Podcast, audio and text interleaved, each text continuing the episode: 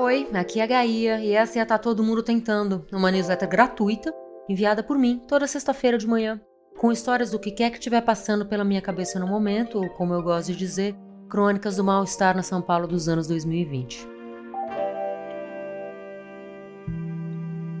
Essa é a última edição do ano. Eu tô super sem inspiração para escrever, precisando de novos assuntos, novas histórias e novas pessoas. E como todo mundo, eu tô muito cansada. Imagino que você tá também. Mas eu prometo que volto em algum momento de janeiro. O e-mail extra de dicas de livros e as edições semanais do Guia Pauliceia continuam normalmente, com só uma paradinha na semana entre o Natal e o Réveillon. Para assinar e ter acesso a todo o arquivo já publicado, é só seguir o botão direto na newsletter. Um prédio novo. De novo, o apartamento não tinha nada. Janelas emperradas, um piso ancestral de cerâmica feia com pedaços partidos, tomadas padrão anos 70 e lustres e arandelas do tempo da construção do prédio, algo como 1958. Charmoso, sim, como quase tudo do novo bairro.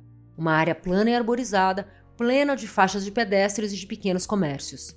Mas um charme assim meio decrépito, ansiando por uma renovação. Entrei pela porta, de madeira escura por fora e branca por dentro, no dia mais frio do ano, há pouco mais de seis meses.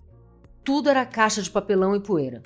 Tomei banho de banheira para tentar espantar o gelado dos ossos, sem nem me importar que a água estava suja. E nos dois dias seguintes senti tanto frio, de dentro para fora, que em breve estava no hospital, coberta por umas cinco camadas de roupa, enquanto as pessoas na rua usavam camiseta. Fiz muitas mudanças na vida e essa foi de longe a mais difícil talvez por ter muitas camadas, além de muita coisa. Encerrei um projeto importante e um relacionamento ruim ao mesmo tempo em que voltei para o SPC.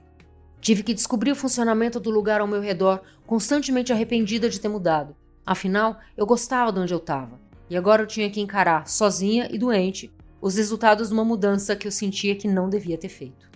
Levei uns três meses para voltar a sentir calor, a ter rotina, a achar os lugares certos para as minhas coisas.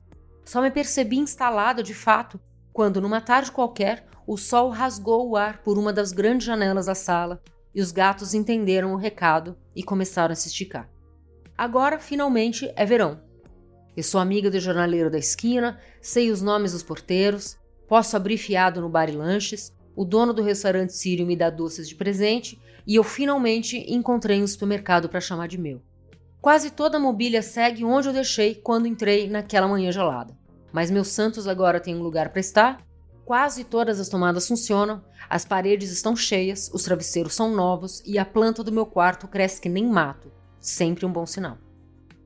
Como é férias, as crianças passam o dia inteiro brincando na área comum. Talvez animados pela presença solar delas, os idosos passam a tarde nos bancos, conversando.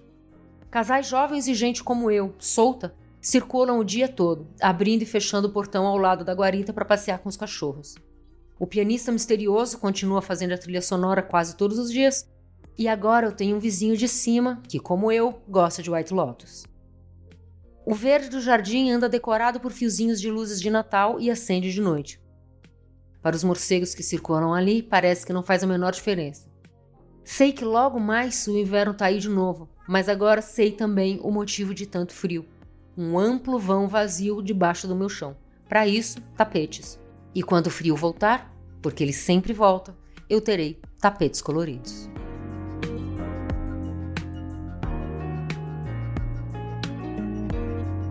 E obrigada por ouvir até aqui. Se você gostou, manda para alguém que você acha que vai gostar também. E se for compartilhar nas redes sociais, pode me marcar. É arroba Gaia Passarelli no Twitter e no Instagram. Antes de me despedir, quero agradecer demais a leitura de cada um de vocês ao longo desse ano. Eu leio todos os replies e todos os comentários, mesmo que eu esteja falhando em responder. Tenho muito catch-up para fazer agora no recesso. E agradeço também a Jéssica Correia, a genial editora por trás dos áudios que você ouve aqui e autora da newsletter Entre um Chocolatinho e Outro, e o Tiago Lacerda, ilustrador que deu cara e cor para as minhas histórias ao longo desse ano e que publica quadrinhos e livros infantis como É o Cerdo.